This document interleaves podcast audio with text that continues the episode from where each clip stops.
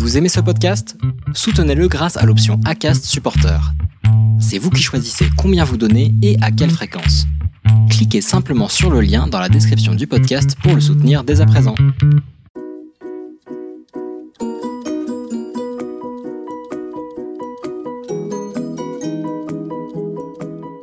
Bonjour et bienvenue dans Purpose Info, le rendez-vous de la raison d'être.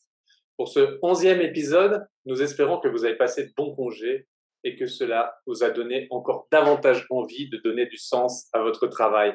Mes deux invités euh, aujourd'hui pour cet épisode sont des hommes engagés aux visions très fortes. Emery Jacquia est le PDG de la CAMIF et le président de la communauté des entreprises à mission. Il défend la vision d'une entreprise engagée, inclusive, qui va au-delà du simple profit financier. Fergan Aziari est délégué général de l'Académie libre des sciences humaines, membre de la Société d'économie politique. Il publie le 21 octobre un essai sur la question écologique aux éditions des presses de la Cité. Journaliste et analyste en politique publique, il défend une vision libérale de la société. L'objet du débat d'aujourd'hui est donc de confronter vos visions à tous les deux sur les finalités des entreprises, notamment dans le contexte de la loi Pacte. Un grand merci à vous deux d'avoir accepté de venir échanger dans Purpose Info et bienvenue. Pour démarrer l'échange, une question rituelle. Pourriez-vous, s'il vous plaît, nous dire quelle est la place de la création de valeur, notamment financière, dans les finalités d'une entreprise? Emery, si vous voulez commencer. Je pense que la place de la création de valeur financière dans une entreprise, elle est centrale. Parce que sans création de valeur financière, il n'y a pas d'entreprise. Mais elle n'est pas au sommet. Donc, elle est bien au centre. C'est ça qui donne le carburant pour l'entreprise, pour qu'elle fonctionne, qu'elle investisse euh, mais elle n'est pas la finalité de l'entreprise et donc elle n'est pas au sommet. Ce qui est au sommet, c'est ce à quoi sert l'entreprise, à quoi elle est véritablement utile, qu'est-ce qu'elle cherche à transformer dans le monde. Merci, Fergan. Qu'est-ce que ça vous inspire? Oui, je dirais tout, d'abord, dans un premier temps, que l'entreprise a une finalité qui est très simple, c'est de produire des biens et des services euh, à la collectivité. Et donc, euh, ça, c'est sa première finalité.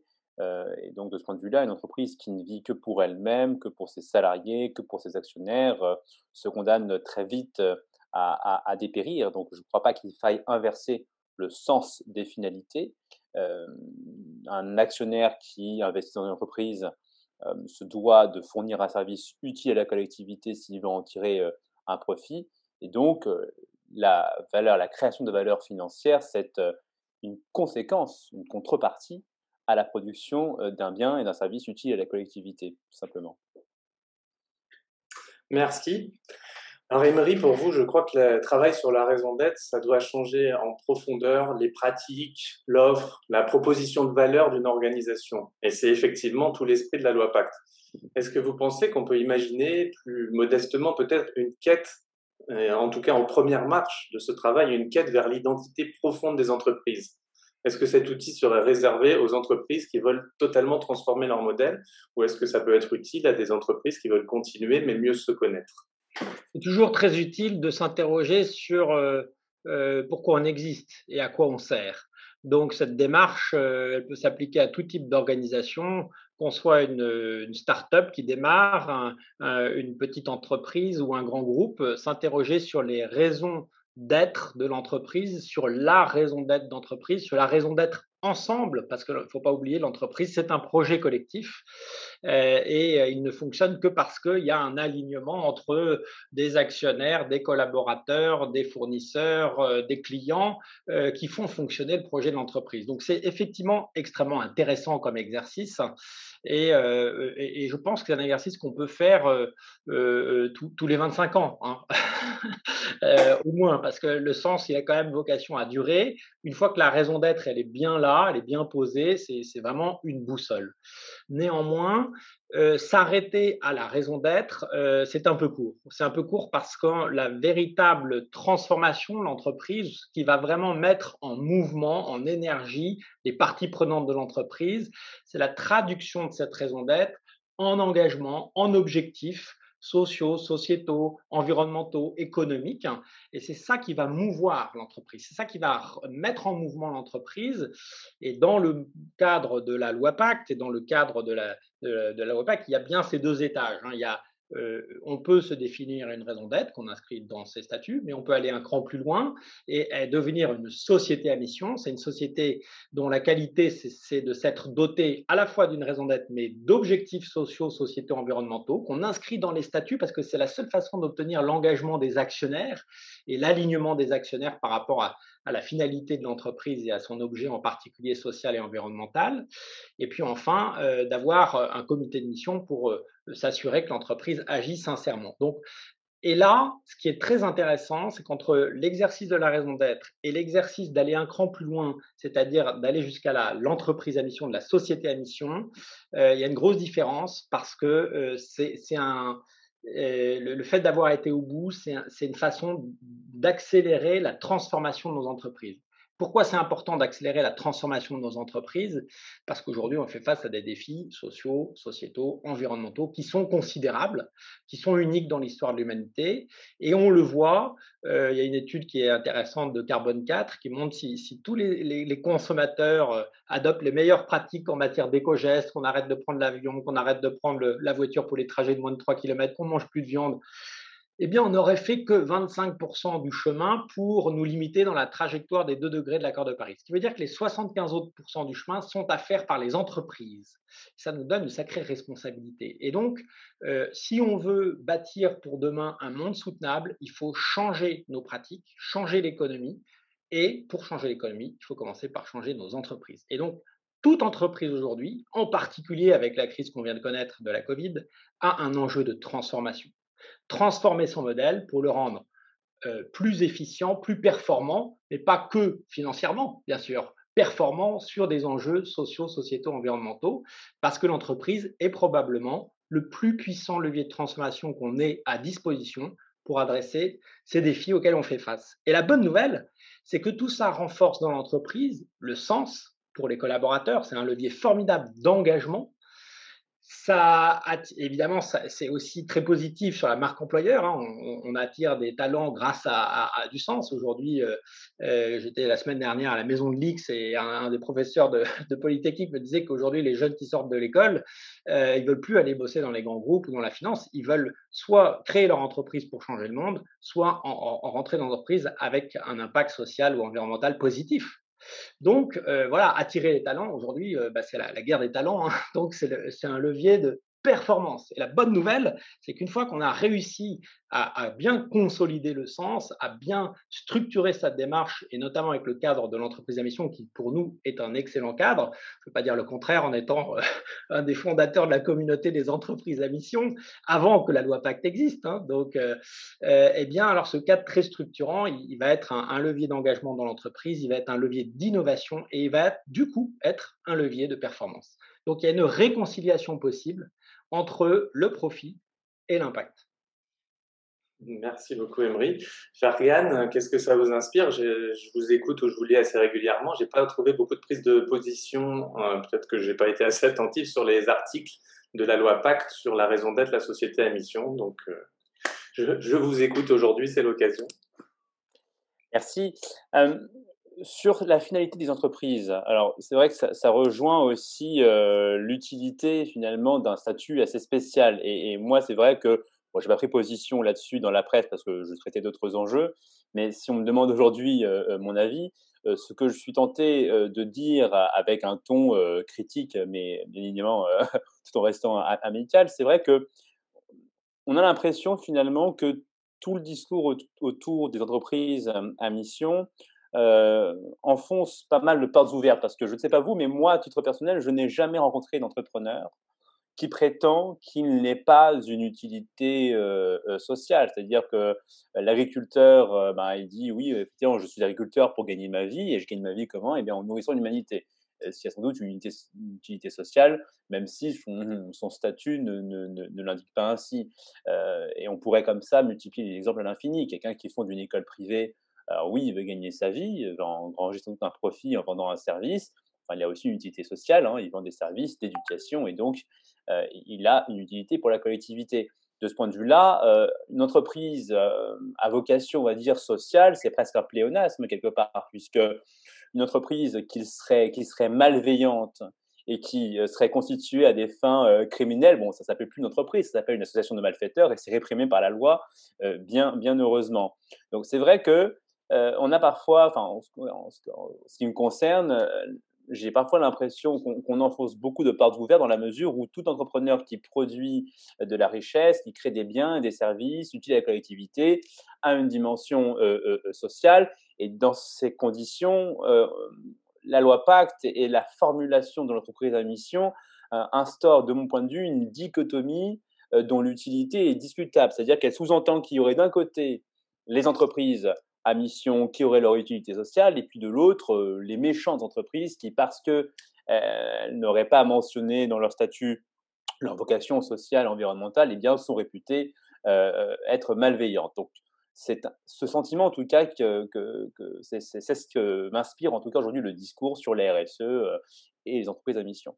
La deuxième objection, la deuxième critique que je serais tenté de faire, c'est la suspicion jetée sur la notion même de profit commercial. Quand on dit aujourd'hui qu'on veut réconcilier le profit avec l'intérêt social et environnemental, on sous-entend que par défaut, la recherche du profit serait fondamentalement incompatible avec la qualité de l'environnement et la production de la valeur sociale.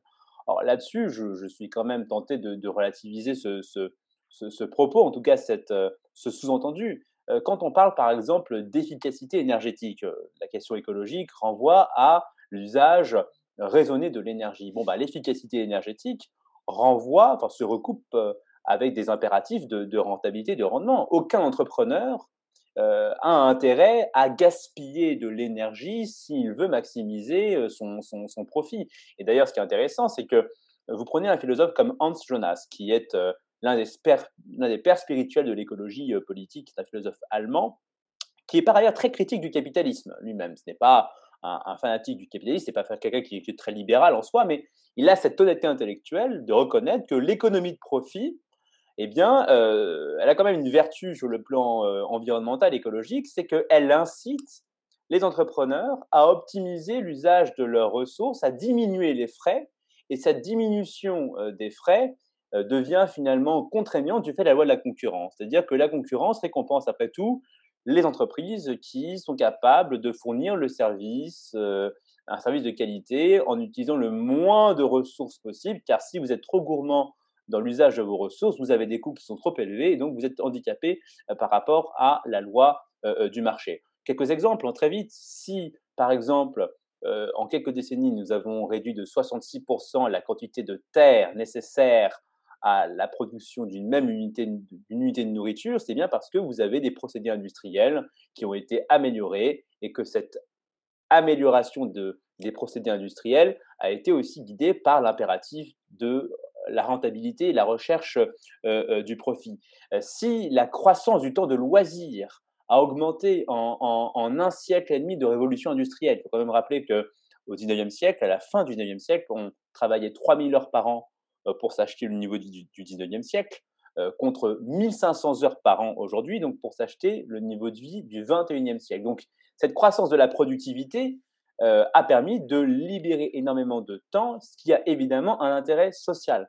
Donc, tous ces exemples, euh, je, les évoque pour rappeler que euh, le profit, c'est ce que l'économiste Paul Laura Beaulieu appelait la boussole de la production, et c'est l'indicateur qui permet déjà aujourd'hui d'inciter les entrepreneurs à faire mieux avec moins il est dans ces conditions pas très étonnant que les sociétés qui ont méprisé l'impératif du profit de la rentabilité, comme ce fut le cas euh, des pays euh, collectivistes par exemple, eh bien étaient aussi des sociétés euh, où les gaspillages étaient les plus étaient les plus scandaleux. Hein. On ne va pas revenir sur le bilan environnemental, social des pays collectivistes, mais c'est simplement pour vous dire que cette dichotomie introduite entre le profit, l'intérêt social et environnemental, pour moi, n'a pas beaucoup de sens et qu'elle euh, traduit euh, une forme de préjugé hostile, elle n'a pas du gain, euh, en, méconnaissant peut-être quelquefois, en tout cas, son intérêt social et, environnemental.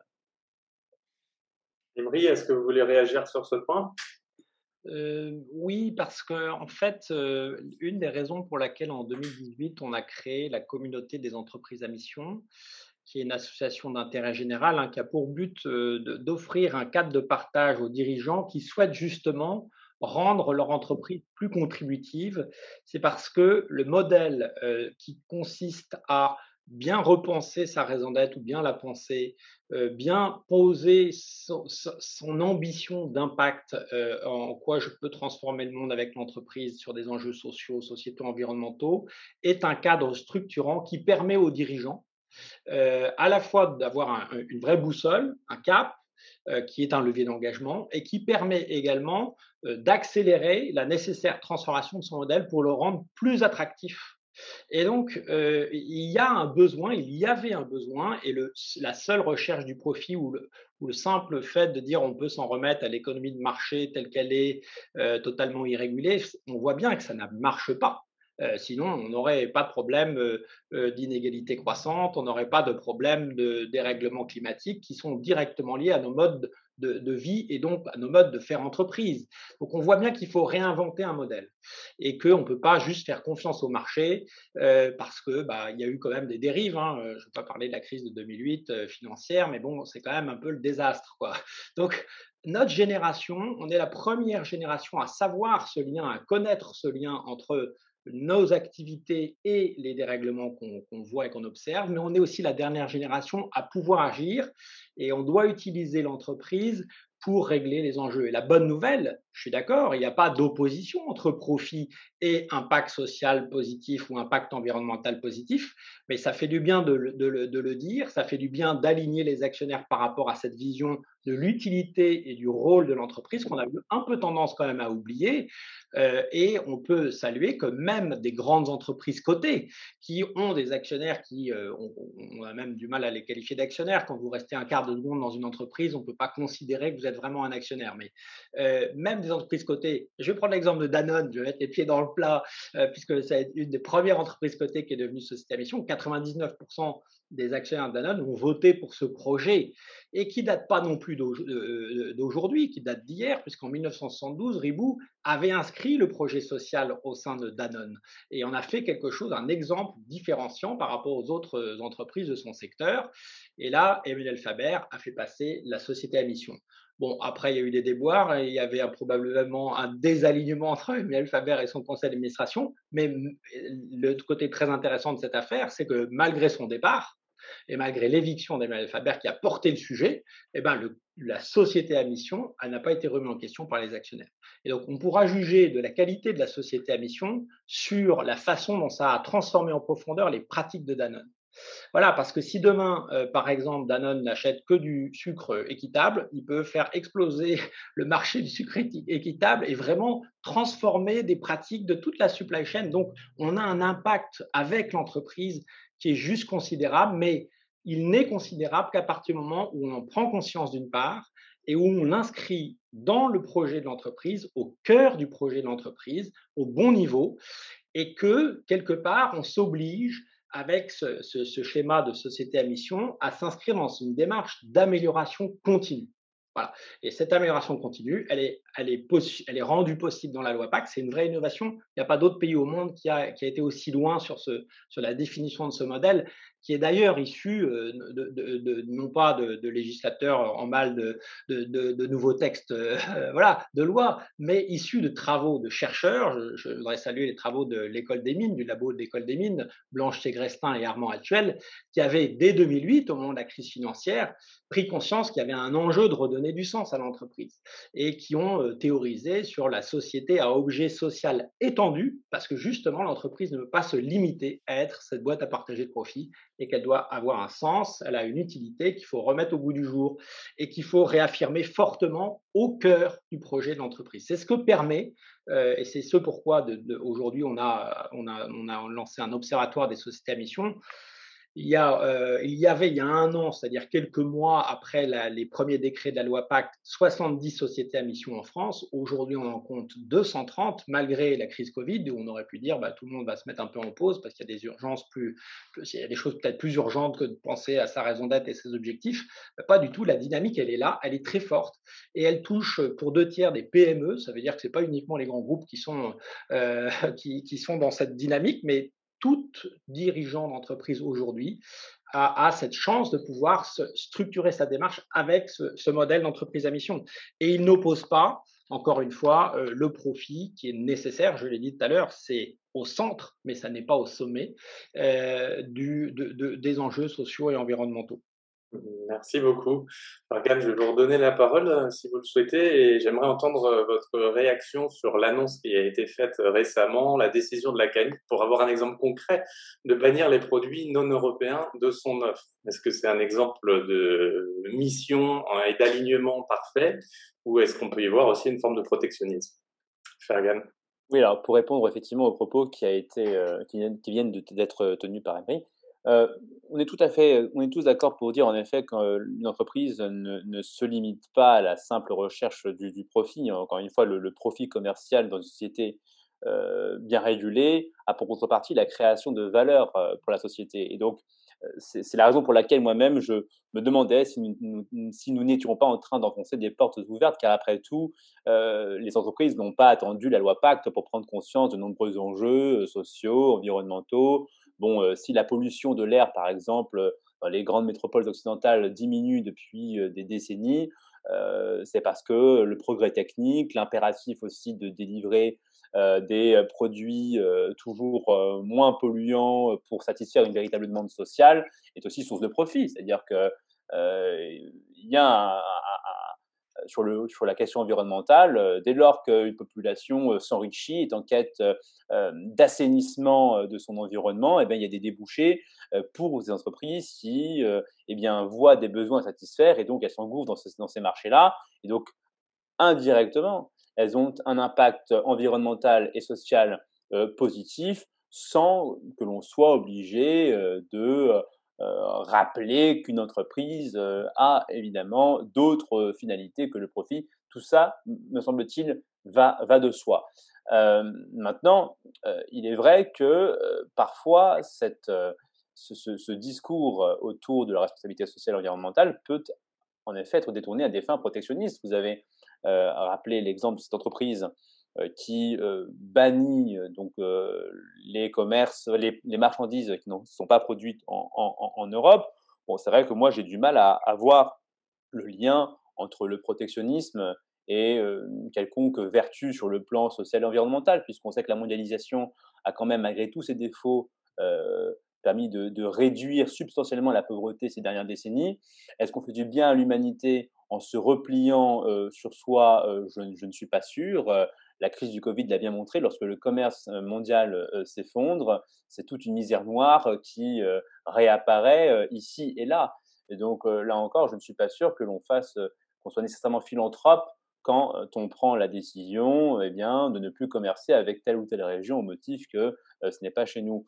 D'autant que, là encore, on, est en train de réintroduire une espèce de dichotomie qui, selon moi, n'a pas de sens. C'est-à-dire que le discours, effectivement, critique de la mondialisation euh, libérale, euh, euh, finalement, sous-entend qu'il y aurait une forme d'incompatibilité structurelle entre le productivisme, l'ouverture des marchés et la question environnementale. Mais si on se souvient que la transition énergétique, écologique, va nécessiter énormément de moyens, de capitaux à être investis dans les technologies de demain, eh bien, cela tout simplement nous rappelle que on va dire, compromettre niveau, un niveau de richesse future par la fermeture des marchés n'est peut-être pas un bon calcul dans la mesure où c'est aussi priver, à, nos priver nos sociétés et priver les sociétés en voie de développement émergentes et bien de la capacité de s'enrichir pour justement acquérir les technologies qui leur permettront de décarboner leur énergie, leur électricité, etc. Donc, vous voyez, il y a une opposition manichéenne qu'on tend à instaurer et qui, de mon point de vue, n'est pas justifiée, car euh, tout le monde aujourd'hui a conscience, en effet, que sur le plan environnemental, les modes de production doivent évoluer, ça c'est un fait, c'est inévitable, mais le progrès technique a toujours été là aussi alimenté par l'ouverture du commerce, la quête du profit, la recherche de la rentabilité. Si, encore une fois, je reprends l'exemple de la pollution de l'air, bon, si nos usines du 21e siècle polluent beaucoup moins que nos usines du 19e siècle, c'est qu'entre-temps, il y a eu quand même des progrès techniques comme le traitement des fumées, les vitres à particules, toutes sortes de technologies qui font que nous vivons dans un environnement beaucoup plus respirable aujourd'hui qu'hier. Eh ces technologies, elles ont été produites par des entreprises appâtées par le profit, par, par, par des entreprises qui ont un intérêt commercial à mettre sur le marché des technologies mmh, qui permettent aux êtres humains de réduire leur impact environnemental. Donc ce sont des exemples parmi d'autres qui montrent que, là encore, il faut se méfier, je crois, des discours un peu simplistes qui veulent créer une opposition là où elle n'a pas forcément lieu d'être. Bon, alors je crois que je vais devoir répondre. je vais vous laisser répondre, mais je pense que ça nous amenait à la, réponse, à la question suivante, et, qui, vous allez pouvoir enchaîner sur votre réponse, Emery. Euh, selon vous, la réduction des externalités négatives doit-elle davantage être le rôle des entreprises ou de la puissance publique? Juste orienter la réponse dans ce, dans ce sens. Écoutez, moi je pense qu'on est tous acteurs, hein, qu'on soit citoyen, consommateur, collaborateur d'une entreprise, dirigeant, entreprise, responsable d'une collectivité territoriale ou à l'État, on a besoin de l'énergie de tous pour inventer un modèle plus soutenable, parce qu'on va sinon droit dans le mur. Ça, on en est tous conscients et personne ne remet en cause cela. L'entreprise dont vous avez parlé, Fergan, c'est la mienne. C'est Camif qui a fait le choix de euh, d'arrêter de, se procurer des produits en dehors d'Europe et de bannir les produits non européens de son offre. Et, tout cela n'est pas lié du tout à un protectionnisme ou autre, c'est clairement lié à la mission de notre entreprise qu'on s'est définie et qu'on a relancé en 2009 euh, sur un modèle de consommation responsable et de production locale. Nous, on faisait euh, déjà l'année dernière 78% de notre chiffre d'affaires avec une centaine de fabricants françaises qui différencient notre modèle de celui des grands distributeurs concurrents et pas des moindres. Hein. On est dans un marché qui est assez concurrentiel. Vous imaginez quand vous êtes dans le e-commerce, de, l'équipement de la maison sur, sur Internet, vous avez beaucoup de concurrents, des grands champions américains des grands champions chinois et puis aussi des plateformes de discount françaises. Donc, euh, en, termes de proposition de valeur, notre proposition de valeur, c'est de faire à peu près l'inverse de ce qu'a fait la grande distribution depuis 20 ans qui a contribué à une désindustrialisation massive de la France et euh, qui a toujours été chercher plus loin, moins cher. Nous, on a fait le parti pris inverse. On s'est dit peut-être qu'il y aura des consommateurs un jour qui vont valoriser bah, des productions locales de qualité qui vont peut-être coûter plus cher, mais qui auront des arguments de durabilité, d'éco-conception, des produits meilleurs pour l'homme et pour la planète. Et donc, c'est au cœur de notre mission et un de nos engagements de mission qu'on a pris en 2017, c'est de dynamiser l'emploi sur les territoires et de favoriser l'insertion. C'est-à-dire que dans tout ce que l'on fait chez Camif, on va favoriser le local. Au point que je, n'ai plus besoin, euh, quand on fait un appel d'offres, par exemple, pour euh, euh, localiser nos, serveurs qui servent à faire tourner le site Internet, mon directeur informatique ne vient pas me voir en me disant est-ce qu'on peut mettre Amazon dans la boucle ou Amazon Web Service on ne le fait pas, il est déjà écarté parce qu'on va sourcer le plus localement possible pour avoir le maximum d'impact positif au niveau local. Quel est l'intérêt de cette stratégie du local pour nous? Euh, Elle est un enjeu assez important à la fois en termes social et en termes environnemental. En termes social, dans notre industrie, elle a perdu 20 000 emplois en l'espace de 20 ans. Euh, ce sont des emplois qui étaient sur les territoires, qui faisaient vivre des entreprises. Et, et donc, privilégier le local, c'est maintenir des entreprises sur notre territoire, donc maintenir des familles sur un territoire, donc maintenir, et je peux vous dire, quand vous êtes à Saint-Loup-sur-Semouse, en Haute-Saône, quand l'entreprise ferme, c'est un drame. Donc, euh, je pense qu'on a quelque part la chance d'avoir encore des, des, industriels en France, dans le mobilier, dans la literie, dans le linge de maison, et que notre responsabilité, en tout cas c'est au cœur de notre projet, bah, c'est de valoriser leur savoir-faire et de faire en sorte qu'il y ait un maximum de consommateurs qui privilégient ces produits-là plutôt que des produits qui ont été faits à l'autre bout du monde dans des conditions sociales et environnementales qu'on connaît mal, mais qu'on peut bien comprendre et bien estimer. Deuxième impact positif du local, c'est que nos produits, c'était une de nos premières campagnes de pub, hein, un Draus qui a fait 3200 km pour arriver chez vous, c'est quand même une vraie connerie, alors qu'un Draus qui est fabriqué à Cambrai, c'est même pas une bêtise. Voilà. Alors, voilà, euh, oui, c'est vrai que quand, quand on regarde l'impact euh, carbone de notre consommation sur les 11 tonnes par an et par Français de bilan carbone, enfin de d'émissions de, CO2, il y en a la moitié qui sont liées à nos importations. Et donc, juste en relocalisant, en faisant un petit peu plus attention à où on achète, où c'est fabriqué, d'où ça vient, par qui c'est fabriqué, dans quelles conditions sociales et environnementales c'est fabriqué, on peut avoir un impact significatif en réduisant, alors ça va répondre à votre question, les externalités négatives liées à notre consommation, mais de la même manière liées à notre activité. Alors, est-ce que la réduction des, inégalités, des externalités négatives, elle doit être le rôle de l'entreprise ou de la puissance publique? Elle doit être le rôle des deux, ça c'est clair. Et aujourd'hui, l'entreprise a un impact très plus important que les États sur finalement ces enjeux sociaux et environnementaux. Et donc, c'est ça qui est au cœur de, ce qui est en train de se passer aujourd'hui, parce qu'aujourd'hui, on voit de plus en plus de dirigeants qui ont pris conscience de leurs responsabilités, qui ont pris conscience de leur rôle, qui ont pris conscience de leur pouvoir aussi, et que en tant que citoyen, on peut ou en tant que consommateur, on peut utiliser sa carte bleue pour avoir un impact plus ou moins positif sur les, sur les emplois locaux, sur, sur l'environnement, mais aussi en tant que dirigeant, en tant qu'entrepreneur, en tant que collaborateur dans l'entreprise, on peut faire des choix qui euh, vont euh, avoir un impact plus positif sur ces enjeux sociaux environnementaux.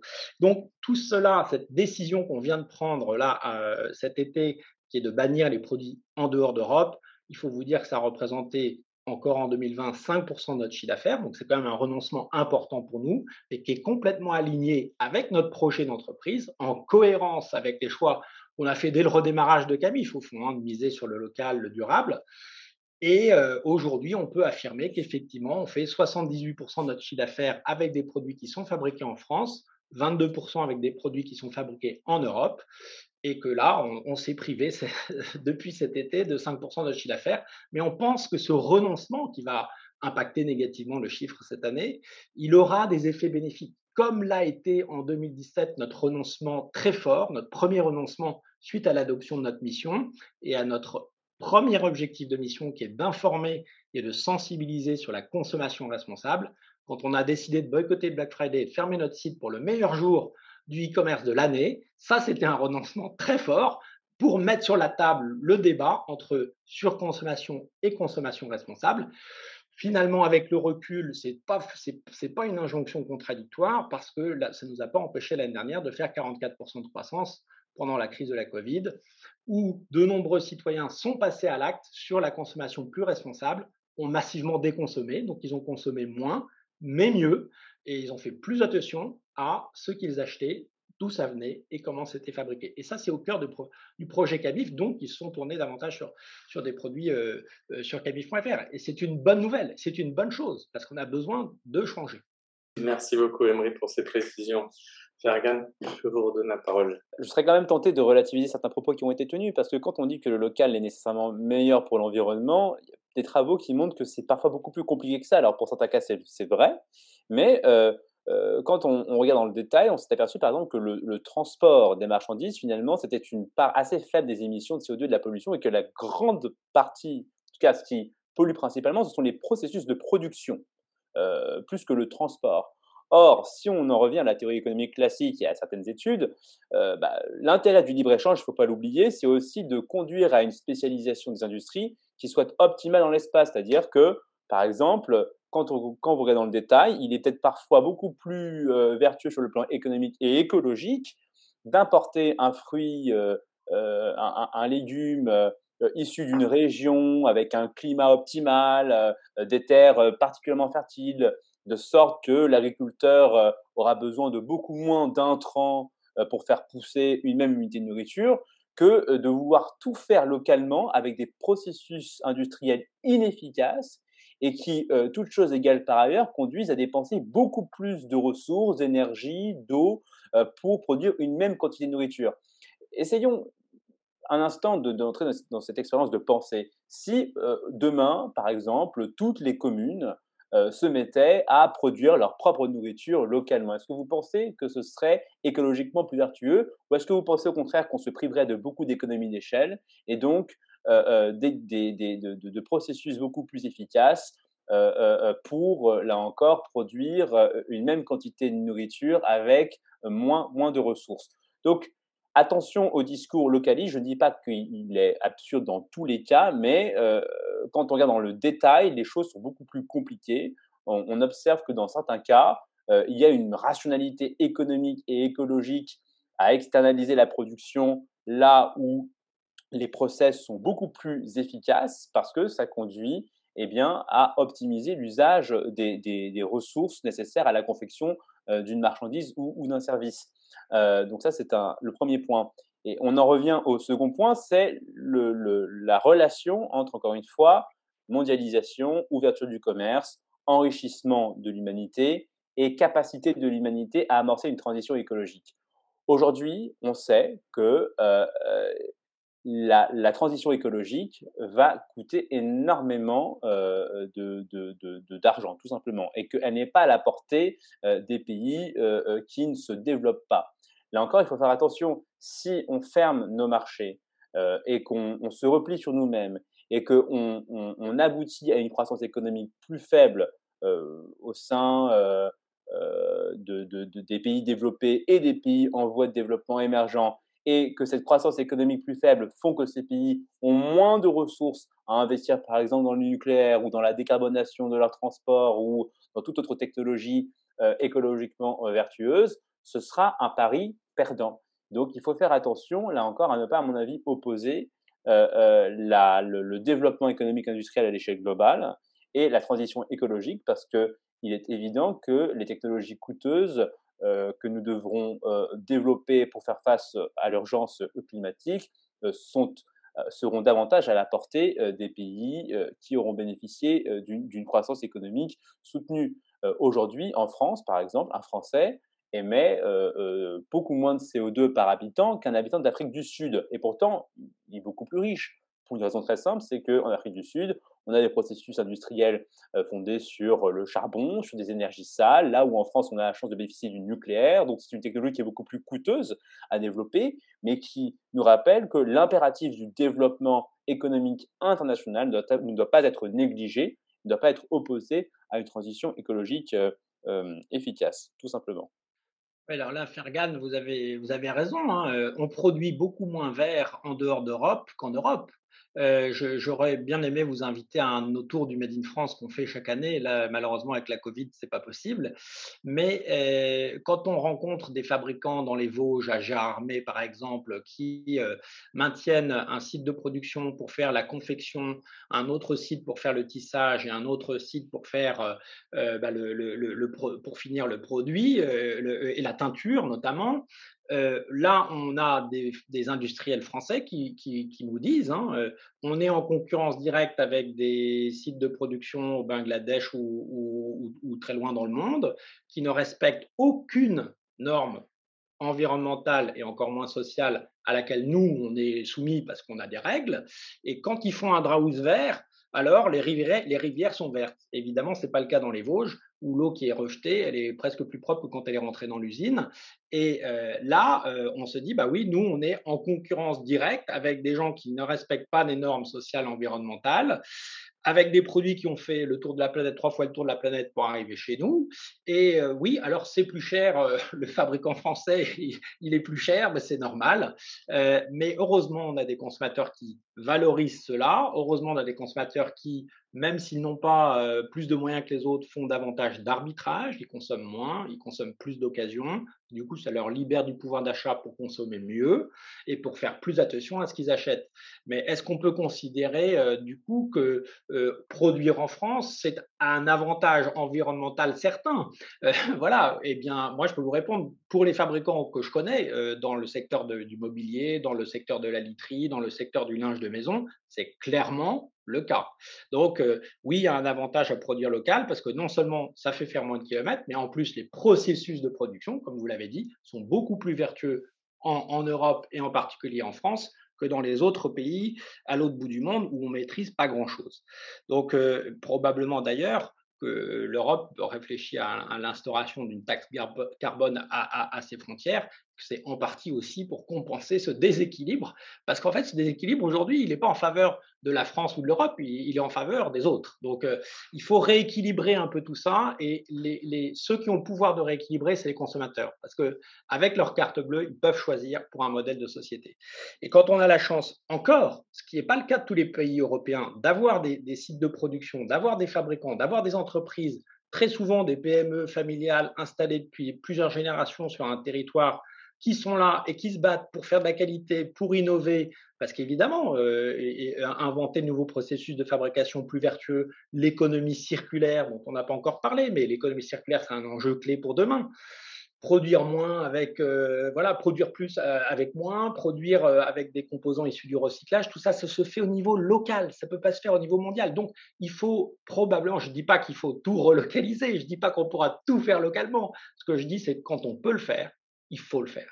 Et il faut prendre conscience qu'avec notre pouvoir d'achat, on peut changer les choses. Est-ce que c'est vraiment une bonne méthode de culpabiliser ou parler du Bangladesh qui n'a pas les mêmes standards que nous, mais enfin, ce ne sont pas des pays qui le font parce qu'ils sont malveillants, c'est parce qu'ils n'ont pas les moyens, tout simplement, d'adopter les standards qui sont les nôtres. C'est-à-dire que euh, adopter des standards sociaux et environnementaux, euh, ça a un certain coût. Je ne dis pas qu'il ne faut pas le faire. Quand nous, on a effectivement la possibilité économique de le faire, il faut le faire. Euh, mais je ne crois pas que ce soit une bonne méthode de culpabiliser les pays émergents et en voie de développement qui n'ont pas les moyens de le faire, là où précisément euh, c'est par le développement économique et industriel qu'ils euh, obtiendraient les ressources ensuite pour investir et rejoindre nos standards. Ces pays-là sont au niveau, on est passé par là nous aussi, c'est-à-dire que avant d'acquérir le statut de pays développé, euh, nous autres Europe, nous autres Européens, nous avions des usines qui polluaient énormément, euh, le travail des enfants était la norme, et puis ensuite on s'est enrichi, et donc on a pu réduire le travail des enfants, les scolariser. Donc je ne vois pas encore une fois l'intérêt d'opposer les pays riches et les pays pauvres sur cet enjeu, dans la mesure où nous avons intérêt euh, à ce que les pays qui aujourd'hui sont dits en voie de développement ou émergents, eh bien, acquièrent petit à petit les capacités économiques et technologiques à épouser nos standards. Et je dis simplement que euh, ce, ce moment-là, en tout cas, sera retardé si on persiste à les exclure de, de, de, de nos marchés euh, et si on, on, sabote leur développement économique. Donc c'est simplement le... Euh, je vous rassure, Fergan, on, on, ne sabote pas et on ne persiste pas à les exclure. C'est plutôt l'inverse qui se passe. Regardez malheureusement l'exemple de l'effondrement du Rana Plaza, mais enfin c'est quand même plus de 1000 morts et c'est des, c'est un site de production qui produisait pour toutes les grandes marques occidentales voilà, donc tous ces exemples montrent que malheureusement, on ne peut pas être naïf à ce point-là que de dire oui, bah, il faut contribuer à leur développement et puis euh, on, peut fermer les yeux sur les conditions sociales et environnementales et faire les profits en Europe. Non, je ne dis pas qu'il faut fermer les yeux, je dis simplement que. pas bon. je ne dis pas qu'il faut fermer les yeux, je dis simplement que euh, on ne peut pas euh, souhaiter que ces pays augmentent leurs standards si on, si on ferme nos marchés à ces pays, alors même que c'est en, en, s'enrichissant que ces pays euh, augmentent leurs standards, simplement. regardez, le cas de la Chine, c'est-à-dire que la Chine, pendant très longtemps, était considérée comme un pays à bas coût. Eh bien, c'est de moins en moins le cas à mesure que ce pays se développe. Euh, c'est le sens de l'histoire, tout simplement. Donc, je peux vous dire qu'il y a 40 ans, le marché du meuble en Europe, c'était 80% de fabricants européens. Aujourd'hui, c'est 80% de fabricants en dehors d'Europe et dont le principal importateur, c'est la Chine. Donc, vous voyez, en fait, le, ce que vous dites, ça s'est passé. Mais là, vous, vous avez 25 ans de retard parce qu'aujourd'hui, il faut réinventer un modèle plus soutenable. Et le modèle soutenable, il passe par de la production plus locale, de la production plus circulaire, de la production plus respectueuse de l'environnement, et donc par un certain nombre de changements dont on a la clé en tant que consommateur, parce que on peut arrêter de surconsommer, on peut arrêter d'acheter des produits dont on n'a pas besoin, on peut faire plus attention à ce qu'on achète, on peut consommer moins et mieux, on peut décroître en valeur, en volume et croître en valeur. Et je pense que c'est d'ailleurs la carte à jouer pour l'industrie européenne et en particulier française, c'est de miser sur la valeur, mais pas que la valeur financière, mais aussi la valeur sociale, environnementale euh, de l'innovation produit, de l'innovation qui sert. Et, et vous avez parlé d'innovation, mais pour moi, il faut utiliser évidemment euh, la technologie. Nous, on a beaucoup de fabricants français qui ont misé, qui ont investi massivement pour euh, automatiser un certain nombre de processus de production, pour faire en sorte que le Made in France reste compétitif par rapport au Made in ailleurs. Et ça, c'est bien. Moi, je ne suis pas contre la libre, la libre concurrence, mais je pense qu'il faut. On, a eu vraiment des excès de la mondialisation, on ne peut pas dire le contraire. Et, aujourd'hui, on voit les limites avec la crise de la Covid de, de ces excès-là. Et je pense que de nombreux citoyens sont en train de changer et c'est plutôt une bonne chose pour favoriser des circuits courts quand ils le peuvent, euh, pour favoriser le local, pour favoriser des produits plus respectueux de l'environnement, parce qu'ils sont également meilleurs pour leur santé, parce que voilà, et, tout ça, il faut, que ça se, il faut que ça se développe encore davantage, ça se développera avec des entreprises qui euh, mettent une mission au cœur de leur projet problème de votre discours, c'est qu'encore une fois, il exclut toute une partie de l'humanité. C'est-à-dire non, mais je n'exclus pas parce qu'on peut faire exactement la même chose. vous, dites, la loi Pacte et ailleurs, dans n'importe quel, dans quel pays du monde, on peut, on peut mettre au cœur de son projet des enjeux sociaux, sociétaux, environnementaux. Oui, mais c'est difficile de le faire quand on n'a pas les moyens économiques et justement que le développement économique est amputé par des politiques protectionnistes. Vous dites que l'enjeu, c'est de consommer local. Pourquoi l'enjeu ne serait pas de généraliser aussi à l'échelle mondiale les technologies, les procédés industriels, qui fait qu'en France, effectivement, on a un modèle de production qui est beaucoup plus vertueux et moins carboné euh, qu'en Afrique du Sud. Moi, je pense que l'authentique coopération ici consisterait à dire, eh bien, en fait, il faudrait qu'on investisse davantage dans ces pays-là pour euh, euh, améliorer leur secteur de l'énergie, pour le décarboner.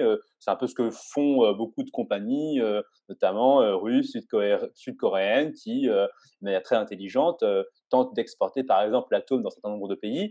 Bon, bah, c'est une manière de contribuer à, à, verdir la planète sans pour autant sombrer dans une forme de repli qui, à mon avis, n'arrangerait les affaires de personne.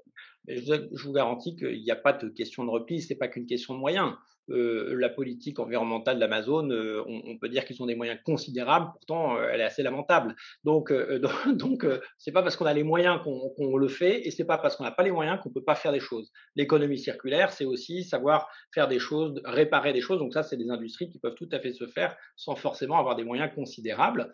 Pas une question de moyens, c'est une question de volonté, c'est une question de prise de conscience, et c'est une question d'entrepreneuriat. Parce que ce nouveau monde à bâtir, ce sont les entrepreneurs qui sont le mieux placés pour inventer des nouvelles pratiques qui sont plus respectueuses de l'environnement et qui sont compatibles avec le, développement euh, d'un développement soutenable. Mais euh, indéniablement, il va falloir qu'on change de modèle parce que si tout euh, le monde entier aujourd'hui vit comme les Occidentaux, je pense qu'on a des soucis à se faire. On va conclure sur ce point. de toute façon, ce qui vous réconciliera peut-être effectivement, c'est ce rôle de l'entrepreneur et la nécessité euh, d'une réciprocité sans doute, parce que effectivement, c'est un petit peu compliqué euh, d'avoir des normes très très élevées en Europe et de faire rentrer, euh, voilà. Donc, essayez de trouver un juste milieu. Vous avez l'un et l'autre défendu extrêmement bien ce point de vue, donc merci beaucoup. On enchaîne en revenant à l'entreprise. Est-ce que de l'extérieur, on peut différencier un vrai travail sur la culture d'une entreprise, sur ses valeurs, sur sa raison d'être, d'un travail qui soit purement cosmétique? Est-ce que la qualité de société à mission suffit à éloigner les doutes sur la sincérité de l'exercice? Vous laisser commencer, Emery. Bah, le, premier risque euh, quand on se lance dans une démarche d'entreprise à mission ou de raison d'être, euh, c'est le risque d'insincérité. Euh, parce qu'il va être perçu par euh, les, premières parties prenantes concernées par le sujet, c'est-à-dire les collaborateurs eux-mêmes. Alors là où on aurait une démarche qui va créer du sens, de l'engagement, si euh, et c'est d'ailleurs pour ça que la raison d'être est un exercice qui n'est pas facile. Pour Camif, on a mis deux ans et demi pour écrire les deux phrases qui sont constitutives de notre raison d'être, qui sont inscrites dans nos statuts depuis 2017. Proposer des produits et des services dans la maison au bénéfice de l'homme et de la planète, mobiliser tout notre écosystème pour imaginer les nouveaux modèles de production, de consommation et d'organisation. Et cette raison d'être, euh, c'est un exercice qui n'est pas simple. Si on a mis du temps, c'est parce qu'on a interrogé toutes les parties prenantes, les collaborateurs, les fournisseurs, les clients, les actionnaires, les acteurs du territoire, sur au fond à quoi on sert, quelle est notre vraie valeur. Et euh, le, fait qu'on ait mis du temps, c'est parce que chaque mot compte, parce que euh, si une raison d'être est trop déconnectée des pratiques de l'entreprise, alors ce, risque d'insincérité, il est majeur, il va désengager. Et inversement, si une raison d'être ne crée pas n'a pas suffisamment d'ambition et qu'elle ne crée pas une sorte de tension créative positive à l'intérieur de l'entreprise, elle ne va pas mobiliser les foules. Donc, c'est un exercice qui n'est pas simple. Et oui, quand on est passé de la raison d'être à la mission, quand on a inscrit dans nos feuilles de route nos objectifs de mission, que ça a nourri nos projets, que c'est en train de transformer notre métier chez Camif on était distributeur, on est en train de passer d'un métier de distributeur qui faisait un travail de sélection d'une offre auprès de fabricants locaux sur des critères locaux, durables, responsables, euh, à un métier d'éditeur où on développe nos propres collections avec ces fabricants français, avec des experts de l'économie circulaire, avec des designers pour faire des produits innovants sur le caractère environnemental et avec un impact positif sur les caractères sociaux. Et ça, c'est les produits exclusifs qu'on va trouver nulle part ailleurs. Et ça, ça a mis vraiment, euh, ça, ça, a fait pivoter l'entreprise sur ce, autour de cette mission. Euh, et ça s'est traduit donc inévitablement dans un changement de métier pour nos chefs de produits qui sont en train de passer de chef de produit à chef de projet. Ça se traduit dans la culture de l'entreprise parce qu'une fois que la raison d'être est posée, que la mission est claire, alors elle éclaire chacun dans ses décisions. Donc euh, les décisions, le management est davantage libéré euh, parce que les, collaborateurs sont plus autonomes, ils comprennent le sens de pourquoi ils viennent au bureau tous les jours, ce qu'ils ont à faire pour contribuer positivement à la mission de l'entreprise. Donc oui, il y a également avec la société à mission des garde-fous qui ont été mis par la loi Pacte, celui du comité de mission, qui est un nouvel organe de gouvernance, c'est ce qui rend d'ailleurs très innovant la loi Pacte par rapport à, à d'autres pays où, euh, aux États-Unis, vous avez les Benefit Corporation, en Italie, vous avez la Société Benefit. En France, dans la loi Pacte, il y a cette gouvernance de la mission avec le comité de mission, qui est un nouvel organe de gouvernance. Très souvent, ce qu'on constate, c'est que les entreprises s'en saisissent pour faire rentrer les parties prenantes dans la gouvernance de l'entreprise. Et ce comité de mission a pour objectif d'être un peu le garde-fou et de veiller à ce que euh, l'entreprise mette véritablement les moyens sur sa mission, que euh, la mission ne soit pas un truc à côté comme la RSE, mais qu'elle soit vraiment au centre du projet d'entreprise et que cette démarche soit vraiment sincère, qu'elle se traduise dans les plans d'action. Et il y a également l'organisme indépendant qui va venir auditer la démarche tous les deux ans et qui va rendre un rapport pour euh, savoir si oui ou non l'entreprise mérite cette qualité de société à mission. Donc oui, il y a des garde-fous qui permettent d'éviter de tomber dans une certaine forme de, greenwashing, on va dire, ou de raison d'être washing, sachant que le plus grand risque, c'est de tomber là-dedans, parce qu'en fait, vous avez un risque réputationnel assez fort, et puis vous avez un risque de, démobilisation de vos, collaborateurs. Or, tout l'enjeu de, de, cette démarche, de ce chemin d'entreprise à mission, c'est un levier d'engagement, c'est un levier d'innovation, c'est un levier de performance. Donc, ça, serait. Euh, donc oui, je pense que ça se traduit clairement. Et d'ailleurs, si ça ne se voit pas dans la culture d'entreprise, c'est que c'est raté. Merci Emery. Fergan? Oui, là-dessus, je n'ai pas euh, effectivement grand-chose à rajouter par rapport à ce qui vient d'être dit. Euh, je souscris euh, avec une entreprise qui effectivement ferait beaucoup de greenwashing qui serait insincère, prend un risque réputationnel énorme, surtout aujourd'hui à l'ère de l'hypermédiatisation où il est très facile de pointer du doigt les mauvaises pratiques des uns et des autres. de ce point de vue-là, cette pression sociale finalement est assez saine et elle fait partie aussi des éléments permettre de, réguler le bon fonctionnement d'une économie de marché. Donc, euh, pointer les entreprises environnementales qui, effectivement, euh, les entreprises pardon, qui tiennent un discours assez vertueux et qui ensuite, euh, en pratique, font des choix pas très productifs de ce point de vue-là, c'est pour moi un élément de la pression sociale qui nécessite d'être renforcé pour vaincre aussi de la symétrie d'information parce que il est parfois très difficile pour le consommateur de savoir à qui il a affaire. Et donc, euh, c'est le rôle des tiers de confiance, des labels, des journalistes, de tout cet écosystème-là, et bien de signaler au consommateur, voilà, celui euh, qui tient ses promesses, celui qui joue avec les règles du jeu et celui qui euh, passe son temps à les bafouer. Merci beaucoup.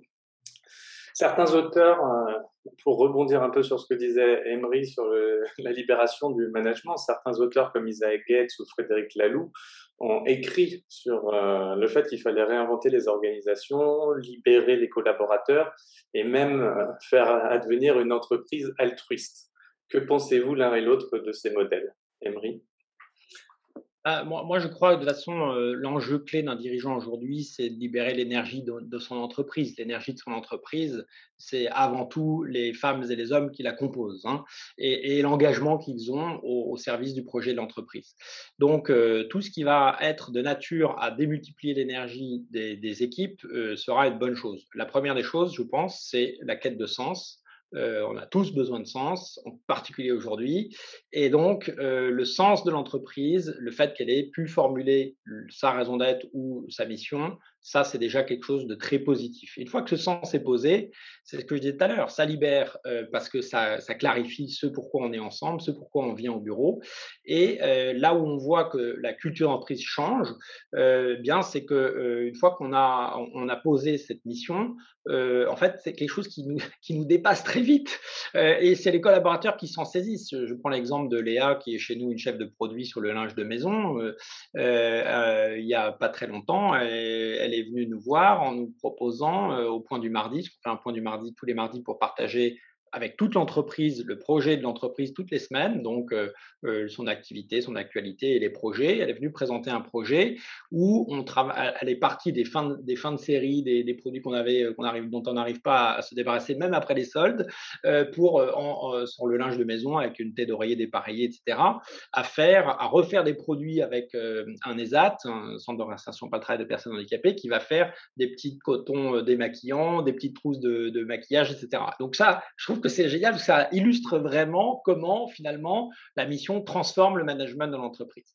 Maintenant, je, suis vigilant aussi sur le fait que pour moi, il n'y a pas de modèle. On ne peut pas appliquer un modèle de management d'une entreprise à l'autre. Chaque entreprise a sa singularité. Chaque entreprise a son histoire, sa culture, ses métiers, ses valeurs, ses territoires qui façonnent finalement euh, comment elle fonctionne. Donc chacun doit trouver son mode de fonctionnement idéal et, je, serais assez mal à l'aise à, essayer de dire voilà c'est l'entreprise libérée qu'il faut appliquer partout et c'est ça qui va faire que non il y a des il y y y a des choses qui sont fondamentales. Euh, je pense que la mission en est, clairement un enjeu clé. Le fait qu'il y ait du lien dans l'entreprise qu'il y ait du lien entre les collaborateurs que la qualité de ce lien soit déterminante aussi dans l'engagement des collaborateurs, que la confiance, les valeurs clés, euh, la confiance dans, les collaborateurs, dans celles qu'ils ressentent des managers, elle est déterminante aussi pour euh, bah, libérer leur énergie euh, créative et pour qu'ils puissent expérimenter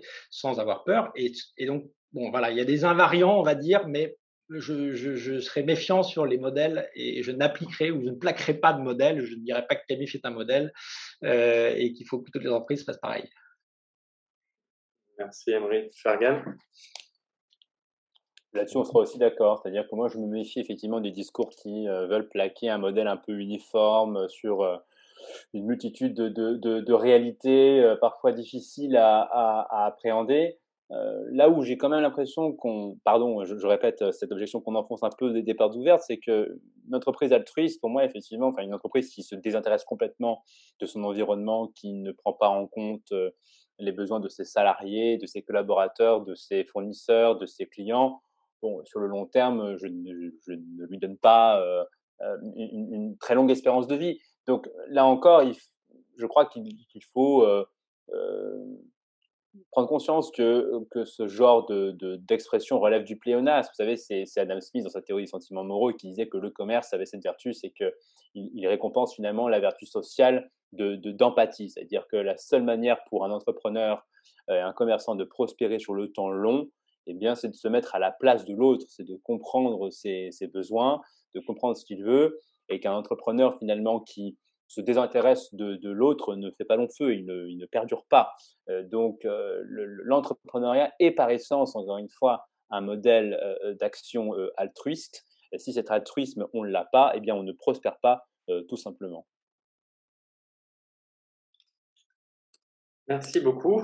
Pour conclure, dernière question, croyez-vous qu'il soit possible, voire souhaitable, peut-être grâce à l'intelligence artificielle, d'aller vers plus d'alignement entre les marques et les valeurs des consommateurs, qu'on appelle aujourd'hui souvent consommateurs, leurs valeurs notamment sociétales qui évoluent peut-être plus rapidement que les valeurs traditionnelles.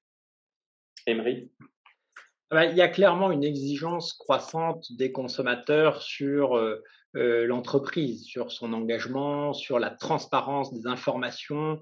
Euh, on a les Yuka, on a, on a énormément d'applications aujourd'hui qui viennent euh, finalement révéler euh, que ce, ce, qui se cache derrière un produit. Et au fond, aujourd'hui, les consommateurs, Ils n'achètent plus un produit, ils achètent une histoire. Et une des, une des choses, moi, qui m'a vraiment fait toucher du doigt cela, en 2011, on, on, on invite nos, nos, fabricants français à, faire des, des à, venir réaliser chez eux des tournages, des vidéos reportages au cœur des usines pour montrer ce qui se cache derrière le Made in France, les métiers, les savoir-faire, les ouvriers, le nombre d'emplois, les pratiques de recyclage des déchets, etc. Et c'est tellement plus fort que tous les labels existants parce que là, on se rend vraiment compte de ce qui est vraiment fait en France, de ce qui se cache derrière le produit, de ce que le, pouvoir d'achat qu'on a va contribuer à maintenir ou à préserver sur un territoire. Donc, euh, je crois aujourd'hui à l'information, elle est, bah, de toute façon, elle est accessible, donc autant, faciliter son accès, c'est notre rôle en tant que, euh, euh, pionnier du, du e-commerce responsable. Et avec Camif, on va très loin sur la transparence. Donc, on va sur nos fiches produits aller indiquer l'origine de fabrication, mais aussi les principaux composants, combien de kilomètres ils ont fait pour aller jusqu'à l'usine. Euh, parce que c'est ce niveau de détail-là que cherche aujourd'hui le consommateur. On va, on va parler de l'entreprise qui fabrique cette démarche responsable, parce que c'est ce qu'il pose comme question avant d'acheter un produit, et il a raison. Donc, tout ce qui peut faciliter euh, l'accès à l'information pour faire un choix éclairé, pour faire un choix, euh, pour s'inscrire vraiment dans cette consommation responsable, tant qu'on ne donne pas, et ça a été une des premières innovations qu'on a apportées sur camif.fr quand on l'a relancé, l'information, euh, nous, on, a, on a dans notre moteur de recherche, on peut rechercher par critères locaux, on peut rechercher par pays, par région, par département, on peut rechercher par critères sociaux et environnementaux. Bah, quand on donne cette information, on, se rend compte que le consommateur l'utilise et que du coup, c'est pas forcément le prix qui va regarder ou la promotion qui va être le premier critère de choix, mais ça va être des critères voilà, plus responsables. Et donc, tout ce qui va dans ce sens-là est une bonne chose. Et donc, si on peut utiliser l'IA, moi, je suis pour utiliser les nouvelles technologies, mais pour, pour qu'elles aient du sens et pour les, utiliser pour, pour, pour le bien. Hein. C'est la tech for good, la fameuse tech for good. Donc, oui, il faut faire de l'IA, mais il faut pas faire de l'IA pour euh, faire de l'IA, il faut faire de l'IA pour euh, éclairer davantage nos choix en tant que consommateurs. Merci beaucoup. Fergan. Ce qui est certain, c'est que l'ère des, technologies de l'information et des communications impose une, plus grande transparence, c'est-à-dire que euh, le, besoin de réduire les asymétries d'information est un, une aspiration historique, hein, c'est-à-dire que euh, on veut toujours effectivement le, le plus d'informations possible derrière euh, le produit que, l'on achète. Alors hier, les mécanismes de certification étaient très compliqués parce que l'information circulait beaucoup plus euh, difficilement qu'aujourd'hui. Euh, Internet, les, réseaux de communication, les réseaux sociaux font que là-dessus, les marques sont soumises à une exigence beaucoup plus forte. Il y a des consommateurs qui ont une capacité à, s'informer qui est, inédite. Hein. Il est beaucoup plus facile aujourd'hui de débusquer les produits de mauvaise qualité euh, qui errent, et puis il y a aussi une société civile qui veille. Donc euh, il n'y a pas seulement la technologie, il y a toutes les associations de, consommateurs, les médias, dont le boulot consiste aussi à, assister hein, le, client pour qu'il ne soit pas seul face à, l'entreprise. De ce point de vue-là, sans nécessairement évoquer des, buzzwords comme intelligence artificielle, ce qu'on peut se contenter de dire, c'est que la pression euh, sociale qui s'exerce sur l'entreprise est beaucoup plus forte aujourd'hui qu'elle ne l'était hier, et c'est une bonne chose. Je, considère que tout euh, euh, accroissement de la discipline sociale et collective est une très bonne chose et que ça permettra aux entrepreneurs d'être en, en, en, adéquation avec les préférences des uns et des autres de manière beaucoup plus, beaucoup plus efficace, tout simplement. Je, je, vous remercie infiniment tous les deux euh, pour cet échange qui a peut-être été plus vif que ce que j'avais imaginé à la base, mais qui est, a toujours été bienveillant, je crois, et qui a permis d'aller au fond des choses d'une façon tout à fait passionnante. Je donne rendez-vous aux auditeurs de Purpose Info le 6 octobre prochain pour un débat entre Vivien Pertuso et Frédéric Fréry. Merci encore. Merci. Merci à vous. Au revoir.